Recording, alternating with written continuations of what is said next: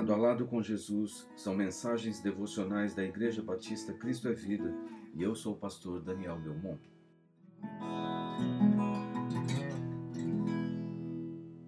O que você quer que eu lhe faça? O que você quer que ele faça? perguntou-lhe Jesus. O cego respondeu: Mestre, eu quero ver. Vá, disse Jesus, a sua fé o curou. Diante da oportunidade que Jesus, em Sua graça, nos oferece diariamente, qual é o nosso grande desejo de mudança na vida? Jesus estava dirigindo-se para Jerusalém com seus discípulos, seguidos por uma grande multidão.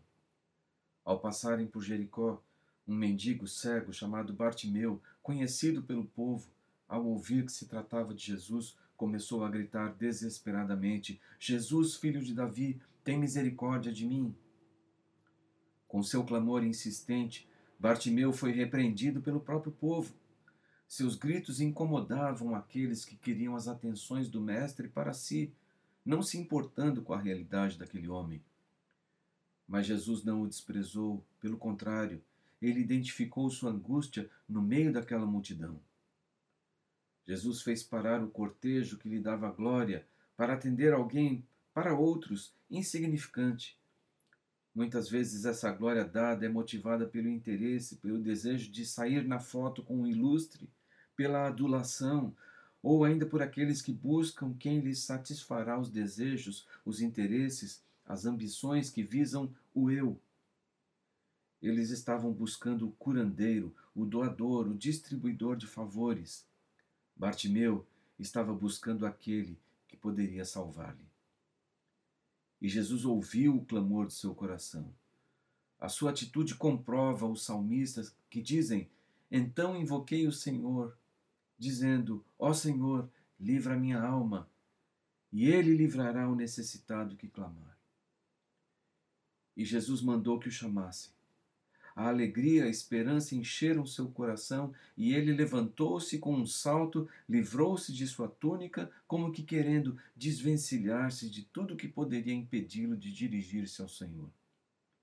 Diferente da multidão, Bartimeu reconheceu Jesus em sua humanidade e divindade quando o chamou de filho de Davi e como ungido quando identificou sua procedência de Nazaré, citando uma referência profética. Ele sabia quem era Jesus. Ele sabia que estava diante de quem poderia salvar-lhe. Sua necessidade era óbvia, mas Jesus perguntou-lhe: O que você quer que eu lhe faça? Jesus queria que Bartimeu expressasse o desejo de seu coração. Nisso está a questão da fé, da esperança, das aspirações, de onde está o tesouro. E a resposta foi: Meu mestre, eu quero tornar a ver.